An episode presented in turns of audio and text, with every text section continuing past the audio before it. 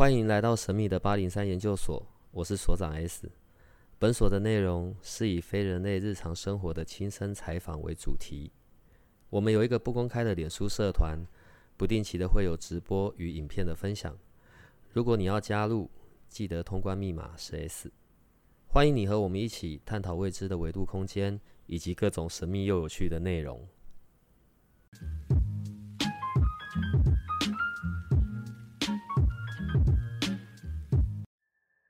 在我们开始要录之前，不是这个样子的，对啊、因为我们今天邀请到的搭档是我们的飞仙跟 Larry，在我们开始录的之前半小时吧，这两个人就在疯狂的各种黄色笑话，而且他还在刷菜。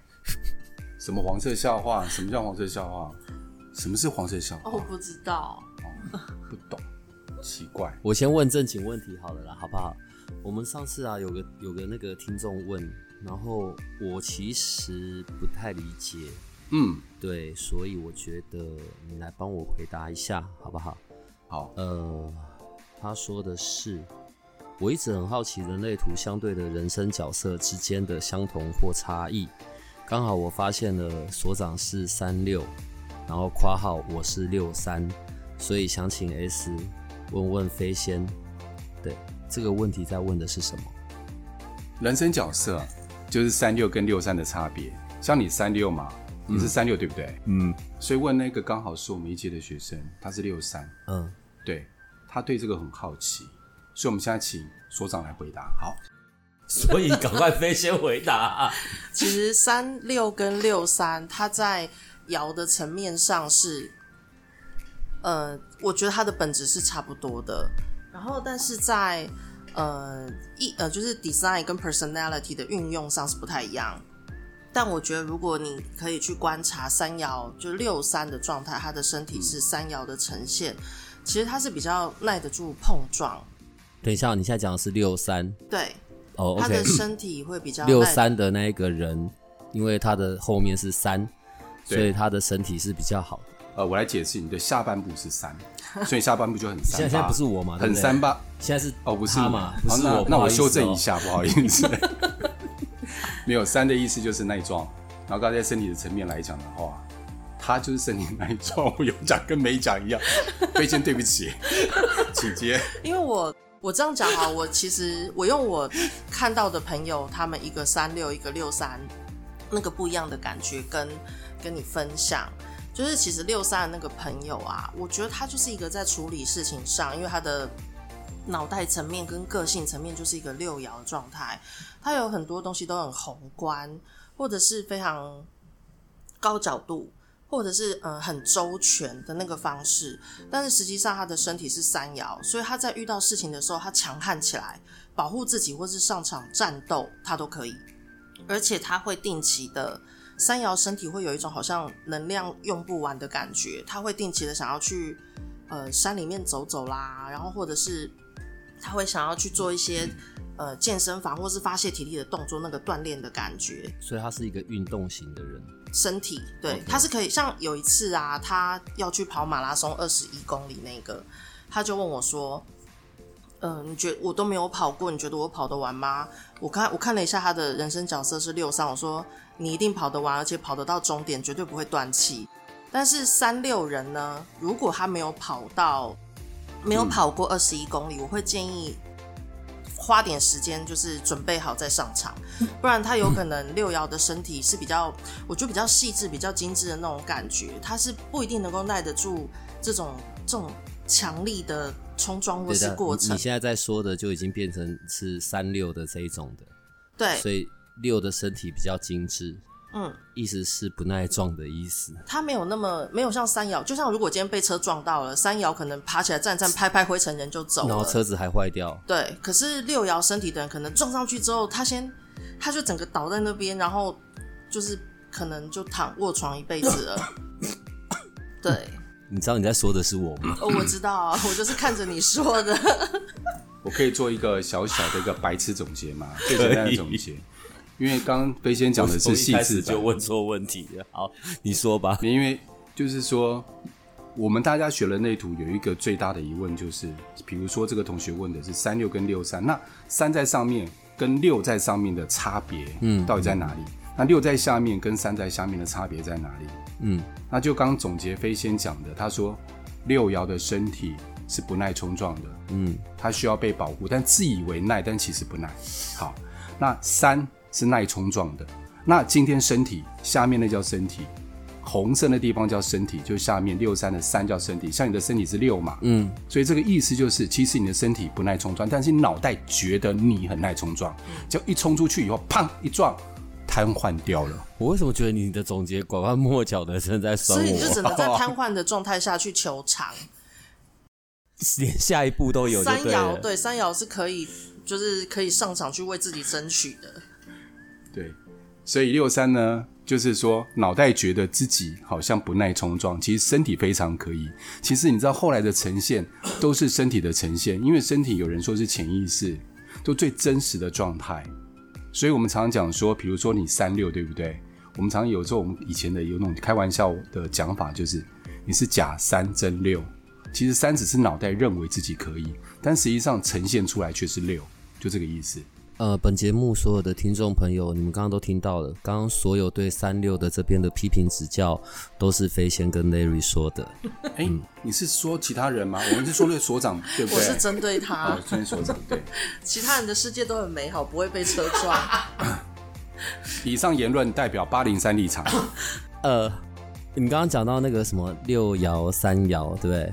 你知道我我我我们认识是因为上次去上那个一阶嘛，人类图一阶，然后你你们中间一直在讲到一个东西叫做爻辞，然后你知道，因为我是第一次，然后呢，我又要装作我好像听得懂，然后我心里心里就一直 OS，奇怪，人类图跟瑶池金母到底有什么关系？为什么你们一直在讲瑶池、瑶池、瑶池、瑶池？我笔记还真他妈写了瑶池，然后打了一个问号，所以是一爻、二爻、三爻的那个爻词是词汇的词。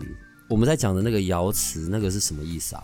瑶池本身是在闸门下面一层，然后它会出现一个点几的那状态，每一个点几它都有一个对应的的故事可以说明，那个就叫爻辞。所以它是出现在，如果我们自己去做出，就是去印出我们自己的人类图，它是出现在就是那个大的三角形那个人像的两边对，的那一些数字，对还是是那个数字的点号后面？像你现在我看到你的太阳是三十三号闸门，然后你的太阳上面还有呈现三十三点三，所以点三是爻辞，，对，讲到点三，三十三是闸门，点三是爻辞，对哦，OK。然后所以，但是真的有影响的到底是闸门还是是爻辞呢？都有。我我举个例子好了，就是如果今天呐、我们因为其实，在人类图，我讲这个比较深一点的东西，但是又没有那么深，反正是个反带过去正我觉得。我的听众大概都比我还要懂吧。对，就是其实我们在人类图的闸门下面有一个爻嘛，所以它是 gate、line、color、tone、base，它有这个状态是累积上来的。那我先直接从 line 就是爻辞的这个部分直接往上讲。其实如果说今天我们这个人他是由振动频率产生，你把它想象成你是一个乐器，我是一个乐器，对，你的三十三号闸门是个乐器，，OK，嗯呃，比如说它是小提琴，那你的点三本身是一个曲目，它下面是由哆跟瑞组成，这个就是爻辞的一个基本状态。哎、这个这个这个举例，我觉得就还蛮蛮有画面的，而且嗯是相对比较清楚。哎、然后呢？然后你的哆跟瑞这个爻辞，它总共因为爻会有六条嘛，它会有一爻到六爻，就像我们刚才讲六三的人生角色跟三六人生角色，这个其实也是跟爻相关。嗯，它就有六个爻，然后组成了三十三号闸门这一个这个曲，但是它是小提琴。那你可能，譬如说你的地球是十九号闸门，它可能是钢琴，嗯，之后它全部的音符组合起来变成一个合奏的演奏曲。OK，我所以，我全身上下在我的人类图上面的这些呃闸门，还有那个点几点几，就等于把我的这整个人变成了一首歌，哦、音乐歌对。但你不知道你是伍佰的还是费玉清，那个是不一样的痛调。陈小云啊，太年轻了，你高估你自己了。对，好，那因为每个人其实这就是在传达一个声音，其实就是振动频率的一个概念。嗯，我们人也是一个振动频率，所以你这首歌，你遇到的其他人，或是遇到流年的时候，他可能会出现别的演奏曲，可是这个人的乐器，他这首歌能不能跟你合，就是是不是曲高和寡，还是还是一个瑟和鸣？，对他的状态，所以你就知道你跟这个人合不合，聊不聊得来。但万一你遇到的是唢呐在吹奏，就是 就是他的那个所以你现在是说我是小提琴，Larry 是唢呐。我觉得这让 Larry 自己回答。呃，我是 好，你继续，你继续，然后对，然后所以呢，呃，其实他整个状态会影响了你可以跟谁互动，或是你现在的这个人的呈现，或是你的能量高低，或是你的振动频哎、率。可是这这也很奇怪。我的意思是说，我们不可能走在路上，我们每个人随身都携带我们自己的人类图，然后一遇到一个人，哎、拿出来对一下，看一下你是哪一首，我是哪一首，我们对得起来，再好好在一起；对不起来，我们就拆迁。这样振动频率不需要透过意识去了解，你在感觉一个人的时候，你就知道你跟这个人合不合。你跟他讲话有没有交集，这也是一个振动频率，你也会知道跟他合不合。第一眼或者一开口就会知道了吗？对，而且其实有时候我们讲这个人很有我的眼缘，实际上我觉得我们是因为这个要透过 Jessica 看才会知道，那是我们自己本身这个人呈现的振动频率。像我有一次跟 Jessica 聊天，我就有问他说：“你有没有看到这个人身上的光是什么颜色？”他就会跟我讲，就是这个人的光是，譬如说白色加黄色，嗯，或是绿色加蓝色，或是白色加粉红色。那你就会吸引到对应颜色的人到你面前来跟他互动。绿光不太好吧？呃，绿光不是在你头上那是全身，它是全身，不是深绿上？吗？我觉得跟你们两个一起录的时候，都会有很多失控的状态。哎，在在十一月十五号，你们有一个那个小的一个工作坊的课程嘛？然后对在讲的是说，用十一颗行星找出爻辞攻略。十一颗行星洗下密啊，呃，其实，在那个人类图的瑶池，它有一本书在讲，也不止一本啦，蛮多文件是在讲跟瑶池有关的内容，然后都会提到每个爻里面，就像我刚讲的音符，音符里面有哆跟瑞，其实都在讲两颗星星，嗯，每一个每一个爻里面会有两颗星星。然后，如果说今天我们没有瑶池资料的人，或者是我们看不懂瑶池的人，他可以透过了解这两颗行星，去感受出那个那个爻它带出的旋律是什么。因为其实星座，上次我们不是聊过，星座在台湾是比较普遍、广为人知的一个一个知识。对，我们对于星座很多东西是很熟悉的。嗯，然后上次你也在呃我们讨论的过程中有提到，就是每个星座或是每个宫位，它有对应掌管的行星，对，所以代表他们这些宫位、星座、行星，它都有共同的关键字或特质，甚至于是能量。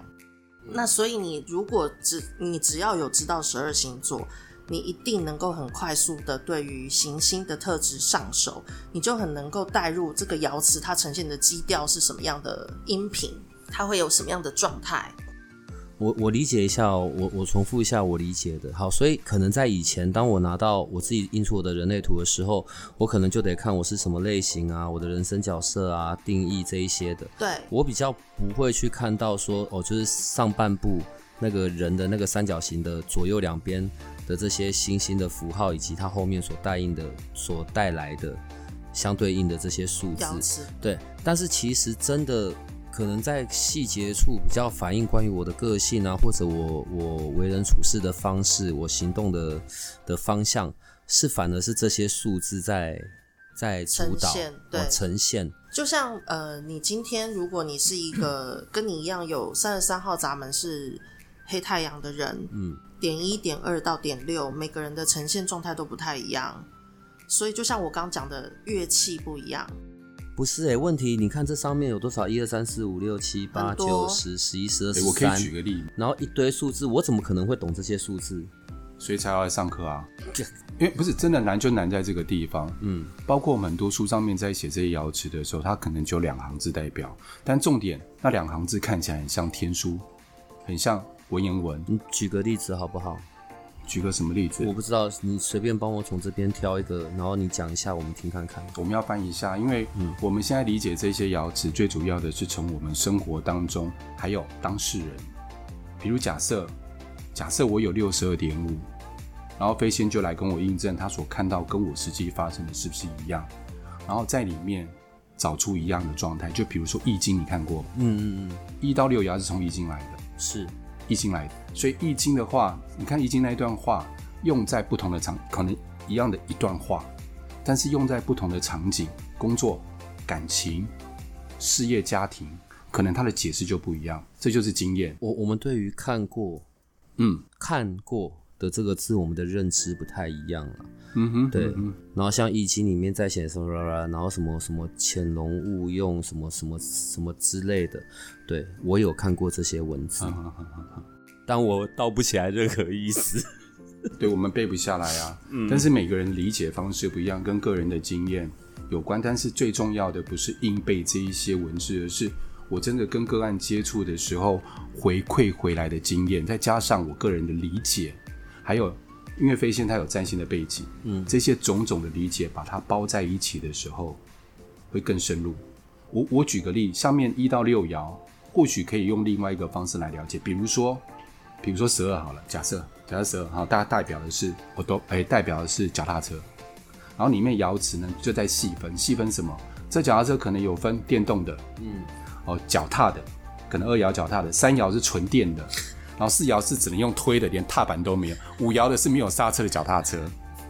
比如啦，就在细分。其实后面爻辞是让你们再更细分，关于我们的这个闸门再更细分下去，所以可以了解的更透彻。是透过后面的一到六爻，这很重要。这一些图案就是我们所说的这些星星，是这样吗？星星吗？星星这些图案各自有它所代表的，可能在。呃，不同的、不同的、不同的范围哦，对，不同的领域里面它的意意思的。然后这边这这这些符号里面呢，有一个很像男生的符号，有一个很像女生的符号，对不对？嗯。这个是代表的是什么星星？还有在说的是什么？女生女厕通常都会出现这个符号，就是金星。女厕的这一个就是一个圆圈下面一个十字的这个，这个是代表的是女生。对，然后以占星层面来讲，对，以占星的角度来看待这个，代表你喜欢这样子的对象。所以我的这一个女生金星的这个符号后面的数字是六十四点一，六十四点一，对，六十四是闸门，点一是爻。爻辞，对，哦。我居然居然可以看得懂，居然可以讲得出这个，好，所以有可能是什么意思？你喜欢用六十四点一的方式去跟人互动，这样子的事情也容易吸引你，然后你会得到很多答案，或者是你能够看得出所有的脉络之后，你会觉得很开心。然后同样的，这个外形的或是这样子思考脉络可以跟你沟通的人，也很吸引你。这个的外形的是指女生吗？呃，如果你是异性恋的话，那这个类型的女生会长什么样子？对不起，我好肤浅哦。她有一个一直在问长什么样子。她有一个状态是，她对于很多东西，你会知道她就是个有条有理的人。我喜欢有条有理的人。嗯，OK。然后至少六四号闸门，它对应的星座的那个特质会是喜欢的女生的外形。但是因为人类图这边主要在讲，它这个闸门的特质的人会吸引你，都在讲内在。主要因为它是你的功能，对，它是你的功能。好哦，嗯，那那个另外那一个男性符号的那一个，它是代表什么？火星其实是代表在人类图很多的文件上是提到它是不成熟的能量。可是其实大家可以想一下，火星啊，它就是跟母羊座相关。母羊座它就是一个很热情、很有冲劲，做很多事情是追着梦想走的人。那在我的这个符号上面，它的数字是二十三，二十三点五。那他又在说的又是什么？你对于啊那种很特别的事情，或是这个世界上不是所有人都懂的事情，你会很很想要去研究它、了解它之后，找到一个脉络，找到一个架构，然后看懂它整个在干嘛之后，你就会觉得这是让你觉得很有很满足的地方。OK，好。可是等一下哦，所以这一些星星它各自代表的呃不同的就是这些嗯内容功能。可是当我们在谈举例，像说从占星的角度在谈这件事好了，这些星星有代表相对应的，譬如说反映在假假设啊，有没有哪一颗星星是可能特别跟工作有关、事业有关？哪一个星星特别是跟人际关系有关，或者哪一个星星是特别跟呃情感、爱情有关？是有这样这是这样看的吗？是可以，但是主要从人类图的角度切出去，是看由你出发，你的行为模式，你的起心动念，它不一定能够预测你的未来，因为人类图就像我们上次有聊，他在讲你是微波炉还是电锅，可是你不会去，你会知道你有加热功能跟别人有什么样细微的不一样。然后你的操作会怎么样跟别人不一样？可是你不会去预测我接下来要炖鸡汤还是炖四物，它的那个功能是不太一样的。我现在就死不讲话，对我就在死不讲话，我就在等你讲。可是我们几个都喉咙有定义，其实可以这样直接到一个小时。我们来撑啊，看谁先讲。对啊，我们来比赛，对啊，所以接下来整段时间，整段时间大家就是盯住，大家都不说话，这样。我们现在玩一个游戏，谁先说谁输。好了，快点，听众会觉得很不耐烦，快点。好，所以在左右两边有黑色的数字，有红色的数字，但是在这个星星的的图图样的顺序是一样的嘛，对不对？好，所以红色的数字、黑色的数字又有什么样的不同？因为它是左右两边的嘛。一样，它是就像刚刚在问三六跟六三，它的一个是你你脑袋觉得你这样子想，然后那个是黑色层面，可是别人看到你或是你的身体怎么做的是红色的这个部分。如果我今天我的金星在黑色层面，我喜欢的是一个温柔、多情、贴心的人，但是我红色层面由别人看到我，却觉得我其实喜欢的是多金、有钱就好的人。就是它是一个感受性不一样的一个状态。红色是人家看待我的，对。黑色是我自己的。对，所以举例像一样，在我们刚刚讲的这个金星的位置好了，嗯，所以我的我自己看我自己是六十四点一，但是人家看我会是十这是什么？12.1一，对。十二点一是什么样子的？十二点一，他会觉得你喜欢的人就是一个举止很谨慎、很优雅的一个人，或者是话不多的女生，要讲就会讲出看他的状态、心情想想想不想讲的人。嗯嗯，但是对你而言，你想要的是一个能够跟你聊天，然后听得懂你在讲什么的人，而且能问出个道理的人。诶，是这样子哎，因为我认为我认识你一段时间，对不对，所长？我一直都很尊敬你嘛，你没有，所以 这样我很难接。好，以我来讲，我认为会是一个，如果说你喜欢的女生，我会认为你是希望一个在旁边温柔对待你，然后听你说话，然后附和你的女生。嗯，这样子会比较适合你。我认为，所以我认为的你就是十二点一。OK，你知道的你自己就是属于六四点一，所以两个刚好有落差，但这两个都是你的状态。那大部分时候我到底会是怎么样呈现的啊？其实我在这边我现在有点有点困惑了。嗯嗯嗯嗯，好。嗯其实你真实的呈现的话是红色的呈现方式，那是你的身体。一般我们展现出来都是身体，比如说，假设今天你你你敢不敢高空弹跳？我可以啊，哦，你可以啊，那就没什么好举例的。哦找一个你不敢的，你有什么不敢的？不是我硬要上是可以的，但我其实很不喜欢。哦，好，那你在上面会不会抖或害怕？当然会啊，那你在害怕、担心的时候，你会不会跟自己讲，叫自己不要怕，反正只是跳下去而已？对啊我不断游说自己。好，你的抖就是你的身体，你的身体就是我们看出来你的状态。你脑袋会告诉自己不要抖，但是你抑制不了，所以其实我们常常呈现出来的都是身体那个最原始的状态。所以常常有人说：“哎、我觉得你怎么样，你怎么样。”但是我们通常说：“我并没有这样子啊。”为什么？因为我们看不到我们身体的呈现，除非刚好斑马纹，就是黑色你也有，红色也有，重叠了，所以我们认知的跟别人看到的就会比较一致性。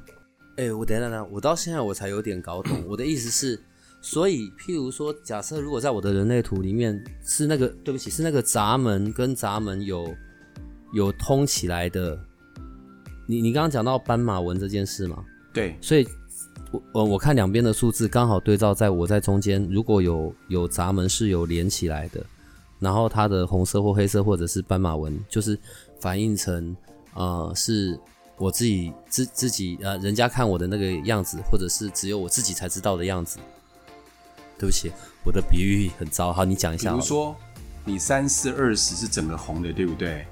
别人看你是这个样子，极致极行，动作很快。嗯，但是我问你呢，在你年纪小的时候，你一定没有感觉，你长大开始慢慢会有感觉。好，在小时候我哪有很快？我不快啊，我做事都慢条斯理。比如说是这样子，但是斑马丸子是你有没有看到这个闸门？嗯这个闸门五十号闸门有红有黑，嗯，代表这个闸门我看到的你跟你自己的认知是一致性的。别人看我跟我自己的就是一致的，对，可是这条线只有一半啊，没有连起来啊。闸门有闸门的特质啊。所以，就算我有一些闸门，我有一些线是一半的没有连起来的，但是这种有圈起来的闸门，嗯，这个数字就是闸门嘛，就就是对对对九，譬如九，然后但它背后是有一个圆圈有底色的，对这个叫做闸门。对所以只要我有那个闸门存在，基本上我就有那个特质。对所以不是只有看线对，只是平常这叫做休眠，还记得那一节讲这是休眠。休眠，但是你很容易被接通。当你这个东西有出现了这种人。又或者是有这个颜色的时候，你那个闸门的特质就会呈现出。可是我是空白的啊，空白平常休眠啊，那你除非一个人独处，因为你又很爱跟大家和在一起嘛，所以你就很容易被接通了。有颜色以后哦，或接通以后，当这个有颜色，休眠闸门就醒过来，本来睡觉的就醒，醒了以后它就有作用。那平常没有颜色，它就没醒，就一直在睡觉，睡觉就没有作用啊。你这样去理解它比较容易。啊，那这样其实以前我都只会去翻那个工具书啊，上面写说哪一条通道哪一条通道，就是只去看有连起来的通道。对，我哪有办法去看这么多闸门它背后所赋予的的意义，或者它的代表代表的呈现？闸门书上也有写，对不对？有网络上其实也找得到。嗯哼，你输入就是那个点几，其实是找得到它对应的文件，但有可能是英文。不是，那到底对我们真的有深刻影响的是通道还是闸门？全部都有。就像我刚刚说了，如果今天你是一 一首歌，每个音符都不能少，每个对你来说都重要的。对你，你所有的东西对你来说，都会在你人生不同的领域都有一些反应跟作用。而且像我一直我我讲一个我对于空白能量中心的感觉哦，嗯，其实我觉得它还是一直在运作，只是没有展现出来的机会。就像如果今天你是有定义的能量中心，那个是你的膀胱，你的、对，如果是你的膀胱，你的尿 积起来了，为什么总是这么的奇怪？我觉得你的比喻不太好，你用阑尾来比喻。就是如果那是你的膀胱，你在憋尿，啊然后可是因为你有定义，代表你另一端也有通，你有你的马桶，所以你尿满了你就去尿尿，所以你的尿声会嘶。但如果今天你是空白能量中心，你在憋尿，你一直憋，你憋得很痛苦，桶可是没有马桶。等到有一天你的马桶出现之后，你会好熟悉的声音哦。听到的声音是飞仙自己配音的。然后，所以这是我对于空白能量中心的一个感觉，它就是在等待那一个可以把它接通的那个马桶，然后让能量能够流出来，能够展现出来。可是什么时候能找到那个马桶？有可能是有另外一个人，他是你的马桶，也有可能流年本身是你的马桶。所以我们的人生使命就是要找到我们的马桶，是这个意思吗？不是啦，不是，呃呃，我我讲另外一个，我我讲另外一个说法。你刚刚回答你刚刚问题，你说那到底这个东西闸门还是通道对我来讲比较有用？如果把它分为显性跟隐性，我们常讲说我们的细胞有显性跟隐性，对不对？嗯，那显性对你比较有帮助，还是隐性对你比较有帮助？用人来讲，隐性吧。显性没帮助吗？哦，显性，都有，对不对？对，所以不管在图上的显性跟隐性，对我们来讲都是我们的一部分，也都对我们有帮助。对，好，那现在回到马桶上面去这个议题，好了，为什么又切回马桶这还没解决，我刚解决另外一个问题。然后，因为我觉得在那个空白能量中心，很多人都会觉得他可能他的会摸不清楚为什么外面会说他的他是两倍反应啊，或者是那他到底有没有这个功能，会觉得疑惑。可是我觉得大家可以去试想，每个人我会举憋尿的这件事情的原因是我相信每个人都曾经有过这个过程。我我觉得憋尿这个比喻其实是蛮好，因为我们现在我们现在在讲的是关于到那个能量中心空白这件事，或者是我空白的时候我遇到了，我就会被两倍两倍的反应，像那个因为他那个两倍反应的，他那个憋尿感觉就是当你放松或者是你在尿的那个过程中，你会知道跟平常状态不一样。可是那个两倍，我我我觉得，从我比较因为你们稍微懂一点点人类图之后，我对这个部分是非常有感觉的，因为嗯后来我才发现我的能量中心是呃不情绪情绪中心是空白的，嗯。而且照这样看也没有任何闸门嘛，嗯。对吧？嗯，对，对，所以我我目前这样看。是空白，然后而且没有闸门，所以我身边如果有的时候我遇到会有情绪上反应的，或者它震荡比较大，我其实会跟着非常的，就是我可能遇到一个很愤怒的人，然后我可能会压着压抑着我自己，可是我大概又撑不了太久。当我的那个临界那个临界点一过，我就会大爆炸，我的反应可能就会更更更加倍的。你知道这个叫做情绪恐龙，你知道吗？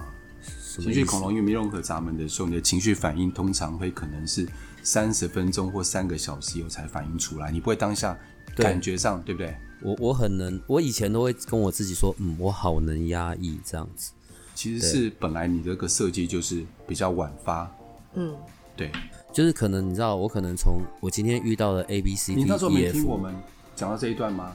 有因为有讲到迟到了哦，哦迟到，迟到，你是迟到，迟到。不想说了。我的意思是我今天如果譬如说我遇到 A B C D E F 好了，遇到这些人，按照顺序，然后所以我到前面三个四个我都还在忍着压抑，对，但已经慢慢在滋长。那就看今天最倒霉的最后一个是谁，我就会加倍一起回去。对他可能还会多被我骂一些，他也搞不懂，奇怪我有做这件事吗？啊，嗯所以这样是很糟的状况吧。所以对我来说，我就是要杜绝一切会有产生情绪的事情，或者正在情绪中的的人，是这样子你。没办法杜绝。流年都会有接通的可能性啊。流年也会有机会让你体验到那个情绪的波动，不一定要其他人。呃，那所以你们是在告诉我不要压抑，对啊，就是每一个来，那个每一个来，每一个来，每一个来，我就加倍给他回去。而且我看了一下所长的情绪中心，他虽然本身是都全部都空白，嗯可是他的情绪延情绪中心延伸出去的通道的对象有好几个，全部都有颜色。什么意思啊？这一段我又完全听不懂。就是譬如说，像你的呃情绪中心以十呃一九四九这一条的对面，你有十九号闸门；三十九五十五的这一条，你有三十九号闸门，所以你很容易被被影响。很个，而且你知道你是那种以人类图的分类来说，就是有分家族通道、个体通道和社会通道，它有点像，就是各个层面不同的面向。然后你所有通道都含刮了，所以我觉得你本人是在陆海空各种层面上，你都会有感觉，容易触发你情绪的一个状态。我举一个比较简单的例子，我刚突然想到的，我不知道适不适合，你再帮我听一下。假设你住在这里，你发现你邻居家很有钱，他还买车子，嗯，你没看到就没事哦，但是你看到了，你邻居家有，所以你也想要这台车子，嗯，所以你会发现你的对象咱们，把它当做是你的邻居，他有的时候，你的对象就很渴望，你也要有，所以你就渴望四十九，因为你有一九嘛，你就想要把它接通，所以你觉得我会想要接通，对对对，是这样可以吗？这么解释？我以为我如果是空白的，我就与世无争这样。也就是我说过，流年不会放过你。还有人，你周围一定有人，可是这时候你一定脑袋 OS 想说，我好想躲起来。哦哦哦哦哦，对，因为你的太阳三十三，其实很多时候你会希望能够多一点独处的时间，去让你静静的沉思这一段日常生活中发生的事情。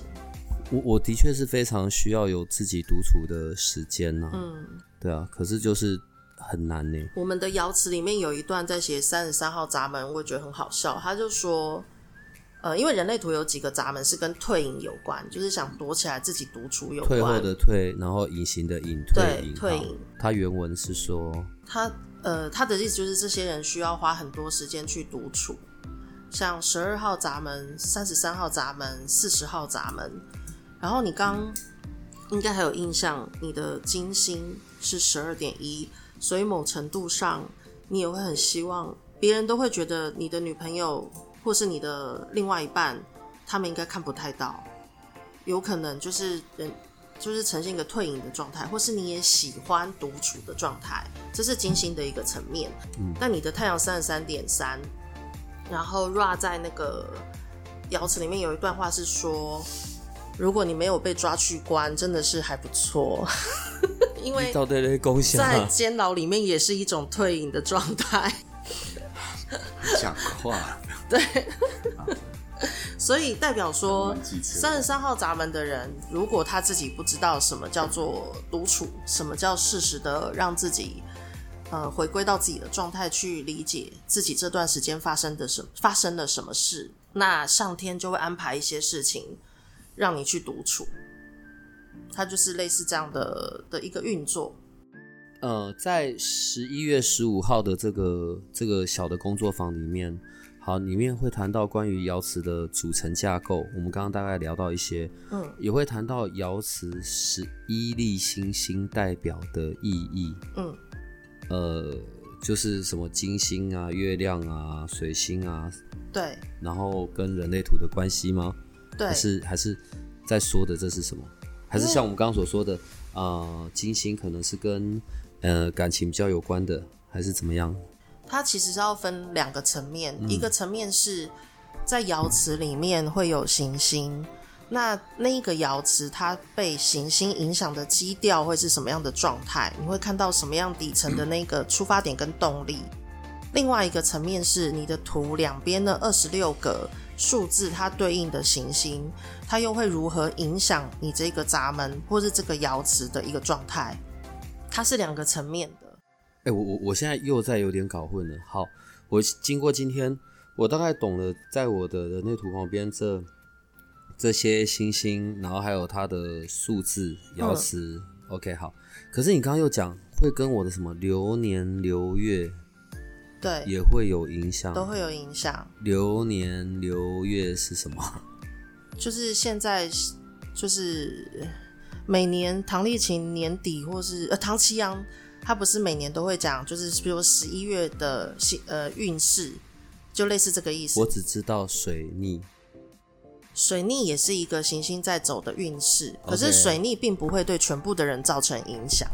水逆它的状态是你的，如果你的星盘或是你的人类图里面，它跟水星的议题很有相关，那你水逆对你的影响就会很剧烈。因为我相信这世界上也有很多人对于水逆是没有感觉的。水星是哪一个啊？水星是在金星上面这个，呃，所以是上面数下来第六个。一二三四五六。那怎么样才知道我的水星对我是很有影响的呢？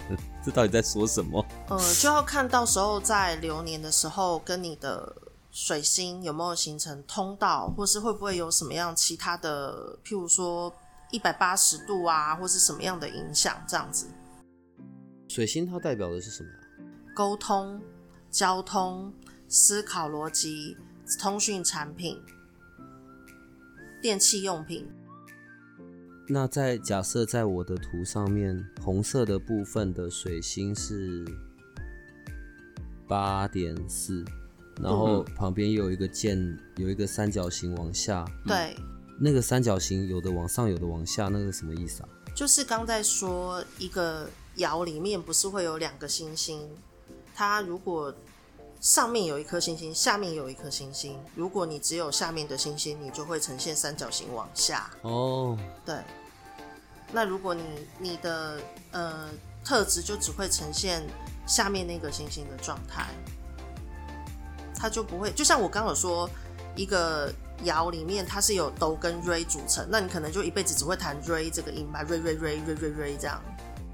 你是什么时候突然间通了这件事情啊？我我的通的意思是说，因为呃，我们上次有讲嘛，你自己也有写到，说在你刚开始接触关于爻辞的时候，对你觉得这是拿来骗稿骗稿费占版面的吗？主要是因为怎么会突然间发现是他可以？因为你你知道，在过去如果只叫我看这些，我是完全不会想要理解的。对，也不知道大家说什么，反正我知道我的人生角色，我知道我的类型这一些就好了。对，可是当我们刚刚在讲这一些的时候，我才有另外一个面向，发现在人类图的部分是很很博大精深的。嗯，对，那你是怎么去发现到这件事情？我自己本身是二四的人生角色，我觉得二爻、四爻本身就比较死脑筋，然后二爻就会觉得我看到的东西就是全世界。当时我在学习人类图的时候，我认为。行星不要用以前学占星的那一套来来看人类图，要用人类图的课本里面定义行星是什么意思来学习人类图。然后那时候我在看，等于是初期我在看瑶池的时候，我会觉得那些行星就是一个装饰品，放在那个地方。直到有一天呢，我我突然间发现。有一个闸门，它是跟细节和观察还有证据有关。你有，然后这个东西呢，它里面在某一个窑里面却出现了海王星的的的符号。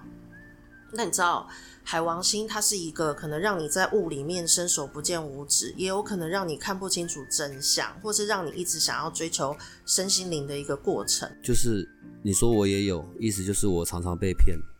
呃，就是你会常常不知道。哪个才是真的，或哪个才是重点，或这个东西能不能用，或是我今天观察的东西到底能不能收为证据，或是可不可以采信，能不能通过验证？嗯，你一直在这上面摸索，然后可能需要呃呃比较成熟的时候才会比较懂，或者是。海王星能量如果转进去身心灵的层面，你就会很快抓到所有东西它的细节跟重点是什么，你很快就能找到那个脉络。所以，他跟我所选择的，哦，我觉得每次要找这些代替的字眼是有点难度的。他会让我在做选择的时候比较可以找对方向，譬如说我的角色、舞台，嗯。是是是这样子说吗？就是，哎，你知道我在说什么吗？我可能需要你来帮我整理我在说什么。其实你在，如果你了解了自己的所有的闸门爻，它对应的行星有可能会有的状况，嗯，你是不是就可以有应变的方式？譬如我知道我有可能不确定这个细节是什么，你就可以再多加做确认，或者是跟别人讨论，而不是自己一个人躲起来思考。然后等到收集完毕了，或是多看一些多方的证据之后，你再去下你的结论。对，这是可以的。可是万一你的呃需要细节的这个本身就在跟土星能量有关的时候，你就不用担心了。你说是，全世界没有人敢说不是。所以你要知道你的优势在什么地方，知道你需要补强的在什么地方，就由透过这个行星的消跟减去理解。不懂对不对？我也不懂。没有，我意思是说，其实要懂这个东西，要慢慢浸在里面，慢慢会了解，因为很难一下子要了解这么深。因为现在飞仙讲到的，我第四阶在学的，比我讲第四阶还要再深，因为他已经融会贯通了。所以，光我念过第四阶的时候，在理解他说的时候，我也要有一定的时间在理解。何况你现在上第一阶嘛，所以要一点时间沉浸在里面，你慢慢就会了解。不然你一下就了解，那人类图算什么？我我是认真讲，你懂意思？嗯，因为不了解很正常啦。因为你看一学学三年半才拿到分析师，三年半呢，啊，你上你上了两天，啊又迟到，啊这，所以不了解很正常。十一月十五号的那个时间是晚上嘛？对，晚上七点到九点半，是线上吗？哎，是晚上吗？不是下。你看看他们，连。自己是那个时间，我们再确认一下，因为是下午。那是一开始的时候 PO 上去时间，我是先因为那时候要做网站嘛，先把它放上去。这这这个网站还没正式公布，所以我们我比正式较公布一下实事求。是，对不对？我才比较实事求是。你们自己的那个时间是，所以会是下午还是晚上？所以会是下午的时间。好，反正呢，到时候会在那个灵魂事务所的脸脸书上面，到底是十一月十五还是十一月二十？号，二零二一年十一月二十号，哦，那天是星期六下午的两点到五点，然后课程费用谁说的七百五？没有，这之前就资料啦。哦，这是就资料，对，就是所以课程费用是多少对，呢我？是乱入进来的。对，对，那课程费用其实是如果呃 Server Cake 报名在嗯人类图哦，我觉得这次亏大了。然后另外请问一下，嗯课这上面程费用三千八百这上面有还有一个拨打报名专线零八零零九八七九八七，这个是谁写的？所以旧北七旧北七这我个东西写的，就告诉大家不要相信他的。所以你刚会好不会真的有接通电话、到打去的时候？刚好这个时间跨进来我们录音间，那不就还好？刚好我在问这些事情。呃，所以我们的各位听众朋友，你可能要常常留意关于那个灵魂事务所的那个网站，对，抢特价、抢优惠，都会在这个里面发生。但是灵魂事务所没放，这到底是谁弄的？然后我们做事真的太随性。其实啊，放在那个人类图守灯人啊，哦，不是，因为我本来要问说，这是我认识的那个灵魂事务所，哇，干，简直是宇宙超无敌的，算是只是买门票进场的七百五十块，谁要负责？八零三研究所负责。关我屁事，这个课又不是我出的。我本来想说，好了好了，那我们回到正常好了。所以那一天啊、呃对这一块有要理解的，不管是呃有没有上过一阶的，或是只是自己有在自修，然后但是想要有更清楚的，都可以透过这一个工作坊的内容，然后可以有更更多的理解，是这样吗？嗯，呃，在我们最后结束之前，我还有另外一个要问的。我常常啊，然后会就是有的时候跟 Larry 在讨论人类图的部分，然后他有时候就很涩涩的那种脸啊，在跟我讲什么南郊北郊，那是什么东西啊？懒郊是跟你现在刚出生习惯的环境有关，北郊就是等到你某个年纪过后，你会开始往那样子的环境或是那样子的学习过程。其实，在占星的层面，我发音很奇怪吗？没有，没有，没有，没有，难怪你跟 Larry 会是好朋友，非常正对。常。对，就是我还没认识你的时候啊，他跟我形容你，他说你是他心目中最正的美仔了。这是真的正方形的正，因为我的体型是立体正方形。我们先回到那个什么交的这件事好不不好？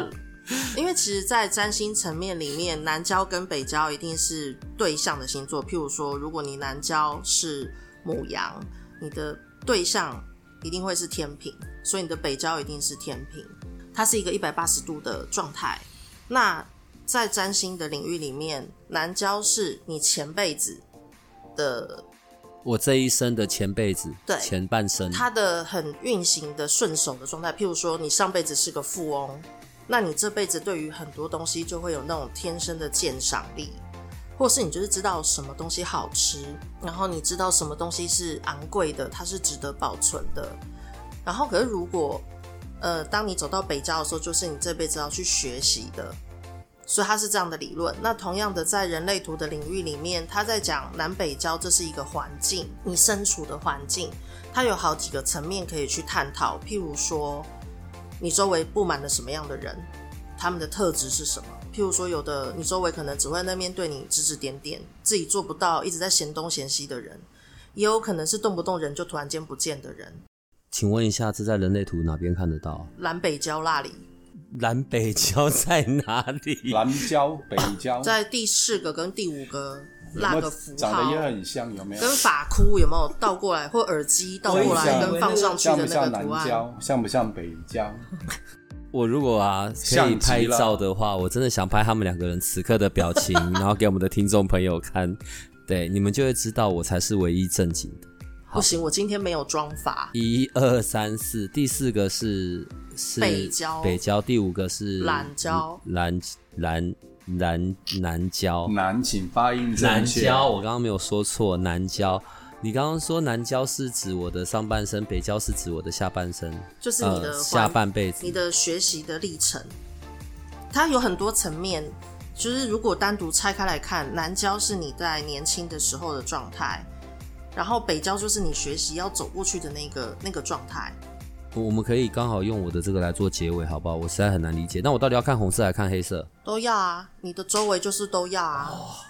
人类图真是适合譬如非说常有耐你心的人原本学习，这样。觉得很多事情就是因为你你觉得这东西很棒，你南郊的状态，你觉得这东西很棒，你想要让 外界的人都能够看得到，或是你会乐于跟朋友分享这些好东西，你觉得很不错，很有质感，或是很有艺术感的东西。但是等你年纪大一点，你就会知道说，哦，这个可以变成一个赚钱的方式，或是你财富累积的来源。这是一个学习的过程。这样子，光这个南郊北郊，大概又可以很单纯的，又又单独的就录一集，都还讲不完。它好像是个课程吧，在国外，对，对，它是一个整个课程。单独南北郊就是个课程，不是拉面简单的教一下而已。在这些里面，呃，跟财富或者跟工作有关的是哪一个？就是在这个星星这十财十对，闸门里面有蛮多会提到跟钱有关，所以不是这个星星，嗯，是闸门。对，闸门有很多个是跟钱有关，嗯呃，在我们在 BG Five 的工的工作坊里面，呃，BG Five 的这个课程里面，人类图 BG Five 有特别提到这个部分跟财富，但是在我们人类图里面，我们讲的是展现我们的状态，嗯，他没有单指说哦，我们要讲财富或讲家庭或讲爱情，嗯，对，所以这是不同课程里面会讲的部分，嗯呃，我们的那个听众朋友们，就是如果你在进我们的节目的时候，你看我们那个简介啊，其实我们有一个连接是会连接到我们啊八零三研究所的 Line at 的，然后我们有一个按钮是可以让人举手发问的。对我觉得在今天的这个我们刚刚讲的瑶池，然后或者是这十一颗星星，呃，我已经很尽力的去理解了。但如果你有这方面的疑问，呃，我也会很欢迎你可以在这上面提问，然后这样我们就会有更多可以讨论的，好不好？然后今天我们就很感谢，对不起，我我找不到什么形容词形容你们这一对兄妹，还好你不是讲母子，不然我就宰了你。黄色兄妹。如果你们两个人一起录就已经这么失控了，那如果有一集是你们三只绑在一起，然后还是什么把什么丝丝丝丝之类的都绑进来，我觉得你应该要去精神病院叫一台车在旁边等我们，可能你就进去了，我们在这边录。还有窗帘跟关关，是都会有这么疯，就是他们都会这样。我算里面很震惊的，我是讲真你的，我很震惊。谁跟你说你有这样那么大的误解？谁这样骗你骗这么久？你们自己讲你们自己，我一直以为我在经营成自己很有质感，结果是喜感。我们今天我们今天这一集就到这里，之后关于人类图的，然后还有瑶池的，然后啊、呃还有十一颗星的，对，我们都会在每一集里面，然后继续的，然后跟我们的飞仙继续挖掘，好不好？那我们今天就到这里了，好吗？好，谢谢各位。对，你要跟我们的听众说再见，再见，不是哦，你要再见，语调温柔的。再见。谢谢各位，拜拜。不好意思啊，大家真的不好意思。好，再见。如果你喜欢我们的节目，请多帮我们分享，并且鼓励订阅，让八零三研究所可以持续成为你探索灵能世界的另一只眼睛。